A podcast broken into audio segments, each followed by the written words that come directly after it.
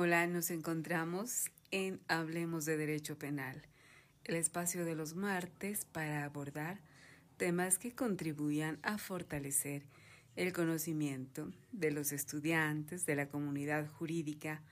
Habla Brenda Guerrero. Hoy vamos a abordar a los sujetos procesales. Los sujetos procesales, para que exista la relación jurídico-penal, primero tiene que haberse cometido un hecho presuntamente delictivo, sea por acción o por omisión. Es decir, tiene que haberse puesto en riesgo o lesionado un bien jurídico protegido por la norma.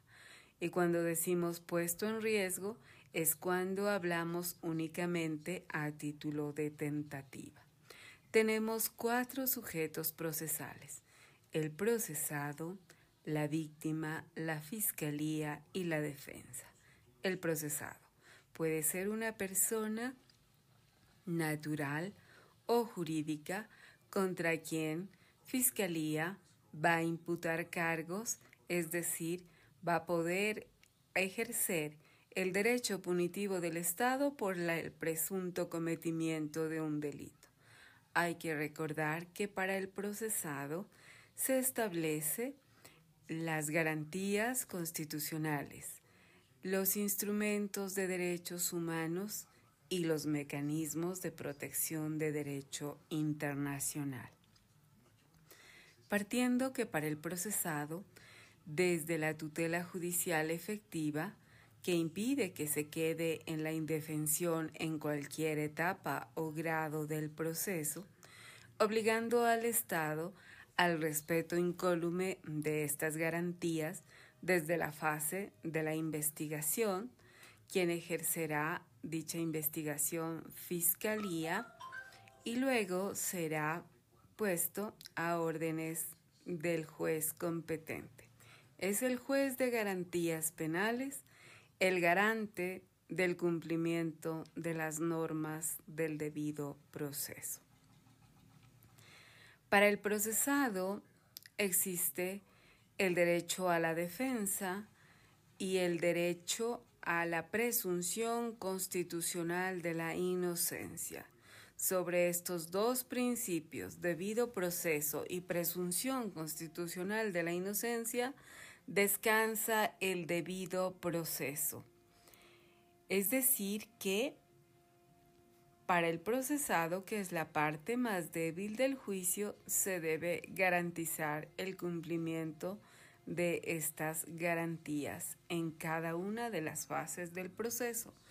Caso contrario de presentarse una violación, sea en la investigación, en la aprehensión o en el desarrollo mismo de la instrucción fiscal, revestirá ese acto de nulidad y podrá retrotraerse el proceso para que se corrija y se remedie a tiempo ese hecho que nulita esa actividad especial, esa prueba, esa investigación. Luego tenemos a la víctima y cuando hablamos de la víctima debemos partir de la norma constitucional. A partir de la implementación de la Constitución del 2008, el cambio del paradigma constitucional da derechos constitucionales a la víctima, establecidos en el artículo 78. La víctima tiene derechos constitucionales frente al sistema de justicia. Estos derechos descansan en tres conceptos principales que son verdad, justicia y reparación.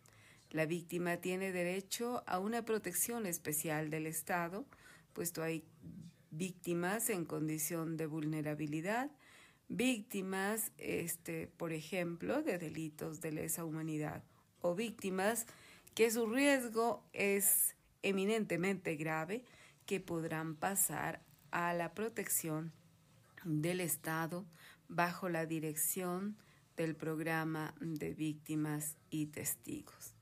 La víctima tiene derecho a que el sistema de justicia le proporcione una respuesta motivada de acuerdo al ilícito que ha puesto en conocimiento de Fiscalía.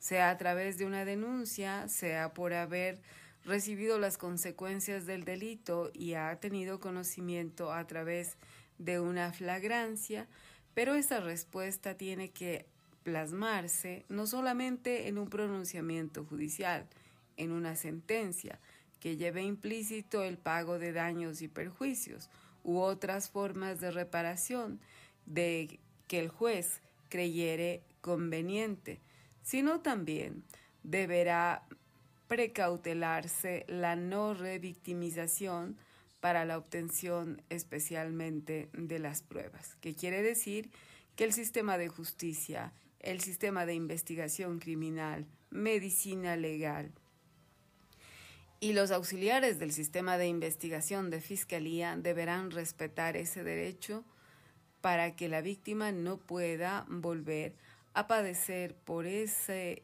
desgaste psicológico, puesto que ya está afectada su mente a consecuencia del delito. Luego tenemos a la fiscalía y fiscalía va a promover la investigación. El fiscal es titular del derecho de las víctimas, es decir, es su representante en el proceso penal y velará también porque se plasmen esos derechos. Y Fiscalía tiene que recordar a través de la norma constitucional que si bien puede tener el derecho de investigar un ilícito, no puede sacrificar las normas del debido proceso, puesto que la meta del proceso penal es hacer justicia y no se puede establecer que, por ejemplo, em, se sacrifique el debido proceso por obtener una sentencia de culpabilidad o peor se equivoque en el hecho de condenar a una persona inocente o absolver a una persona culpable. Quiere decir el 195 que obliga al fiscal a buscar la prueba no solamente de rango incriminatorio, sino también aquella de naturaleza exculpatoria, es decir, toda la que también tienda a beneficiar al procesado para obtener del Estado un juicio justo. Y por último tenemos a la defensa. La defensa es pública o privada. La defensa pública asistirá a las personas cuando no puedan contratar a un abogado particular la defensa pública no puede excusarse puesto que es defensa del Estado puesto al servicio de la ciudadanía. Tanto los abogados públicos como los abogados privados debemos hacer el ejercicio de la defensa técnica frente a la acusación técnica fiscal para poder establecer y plasmar los derechos de quienes representamos, tomando en cuenta que la justicia es un servicio público al servicio de la ciudadanía. Y el hecho de cometer errores o tener defensas deficientes tendrá que responderse frente al organismo disciplinario, puesto que se está arruinando la realidad del procesado o de la víctima dentro del proceso penal. Es algo que hay que tener en cuenta. En el próximo programa abordaremos las fases del proceso penal. Tengan ustedes un buen día. Muchas gracias.